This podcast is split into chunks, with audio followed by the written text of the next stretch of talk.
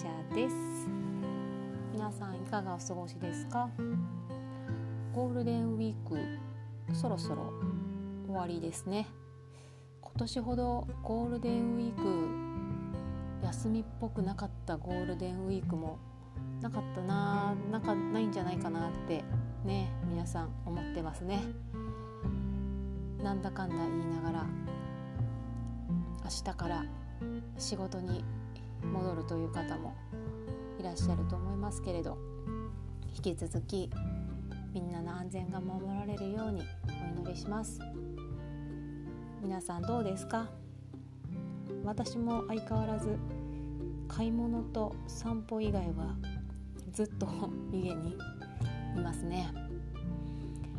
あのー、この先週の土曜日ぐらいから私の部屋はマスク工場と化しております。なぜかと言いますと実家から大量の歯切れと未使用の綿100%のシーツが1枚送られてきました。マスクを作れと母から指令が参りました。市販の市販じゃないネットで無料の型紙をダウンロードし普段めったに使わないミシンを引っ張り出しひたすらマスクを塗っております。楽しくなってきたよでも。だんだんね楽しくなってきた。あのもうめんどくさいのが裁断だけで裁断さえ終わっちゃえばまあまあ、曲線はあるけど、まあ、直線縫いなんでダダダダダダダダとマスクを塗っております。あのカッターをねあの丸い丸い刃のカッターを丸い刃って先っぽは尖ってんだけどそういう意味じゃなくてさあのカッターのなんていうのこう刃の形状が丸いやつ。あれをねホームセンターで少し前に買ってあったのでそれを使って曲線も何のそのはい楽しくマスクを塗っています。ねまだマスクないからね。まあマスクなんてどうせ社会的な意味しかないしね。あのつけてます。あエチケットをわきまえてます。アピールぐらいの意味しかないから、まあ、なんかついてりゃいいやみたいな、まあ、私はそんなぐらいに思ってるんですけど。いろんな可愛い柄のマスクが出来上がっております。レースとかレースとかつけちゃってね。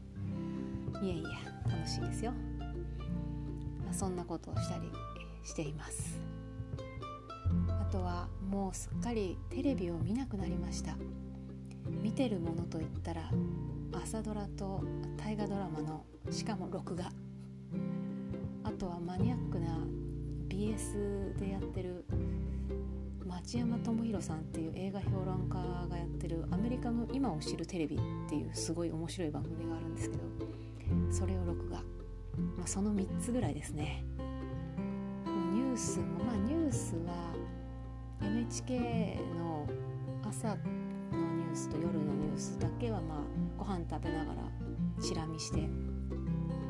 まあ、あとはテレビつけてないですね。ワイドショーの類も一切見ないですし本当にもうバラエティーもろくなのもねもう今もやってないし本当に見ませんね、まあ、あとはいつものようにラジオを聞いています。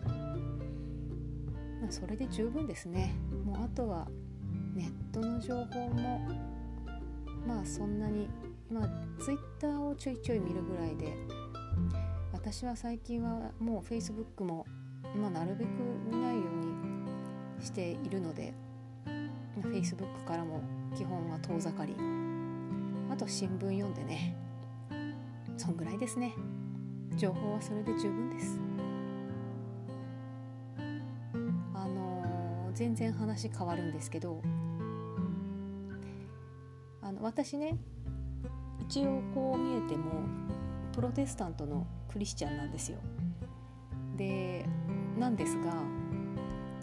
ちょっとこの何年かカトリックの何て言うかな祈りの文化といいますか祈りの伝統といいますかそういうものにもちょっと惹かれているものがありまして。でそのカトリックのねお祈りの方本っていうか冊子があるんですけどお祈りの冊子というかあの日々のここを読みましょうっていうイエズス会の霊性センターっていうところがね出してる祈りのしおりっていうのがあってその中に今日を捧げる祈りっていうのがあるんですよ。で、まあ、カトリックの絵でイエズス会のねお祈りの仕方なのであの聖母マリアとか 教皇様とか出てくるんだけど、まあ、そこはスルーしてあいいなって思うところだけをつまみ食いするっていうまあ良くないかもしれないんだけどそんなのを使ってお祈りしたりするんですけどね。その中にすごく心を何というかねああそうだなって思うフレーズがあってそれはねこういうものなんですよ。今日の私の祈り働き喜びと苦難のすべてをあなたに捧げます私自身と私の持っているすべてをあなたに捧げますっていうのがあるんですね。私の祈り働きびと苦難のすべて。ねあの私が捧げるものというのは捧げるものって聞くと思い浮かべるのは献金とか賛美とか奉仕とか。ねお祈りもそうだしそういうことを思い浮かべるんだけれど喜びと苦難のすべてそれもお捧げすることができるものなんだって思ったんですね。私の苦難さえ神様の絵の捧げ物になる。今いろいろねみんな大変ですよ。あの、知り合いの人からは知り合いっていうかねあの経営コンサルみたいなのをねやってる人なんかからはなかなかみんな大変だと。経営状況大変だと。そんな話も漏れ聞こえてきたりいろいろします。現実的な問題で本当にみんな大変な思いをしていたりしますね。あの知り合いのダンサーさんは自分の主催しているダンス教室の大家さんが急に家賃を値上げしてきて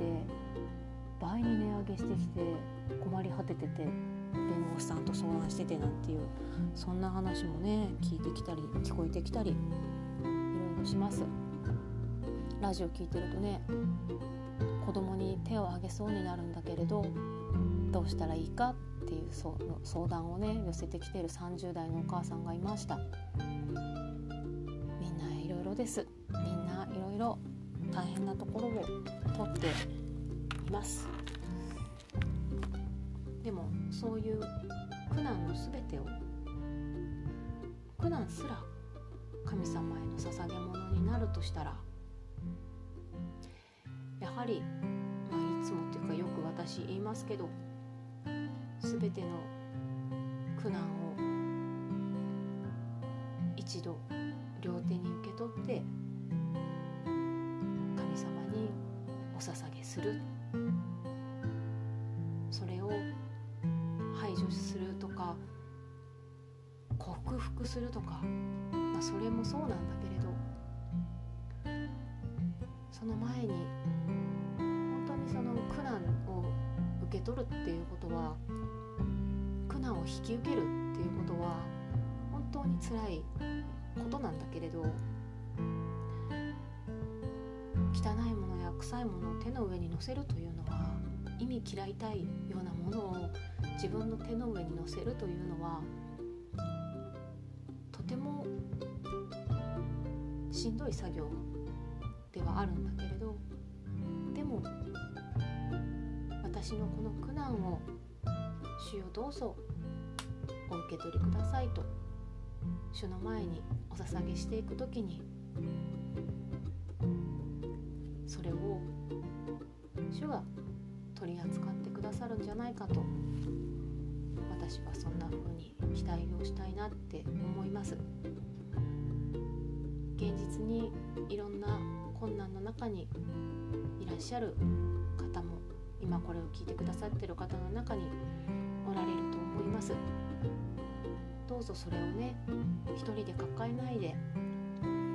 誰かちゃんといますか？お話しできる人は。あのね誰でもいいと思うのでとにかく一人で抱えずに周りにまき散らしてください。それを必ず受け取ってくれる誰かが絶対に神様が送ってくれます。だから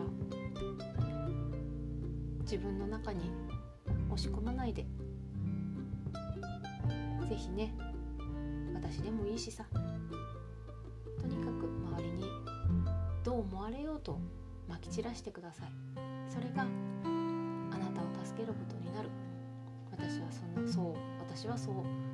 信じています。自分を助けられるのは自分しかいないの。自分に自分を助けてあげられるのは自分しかいない。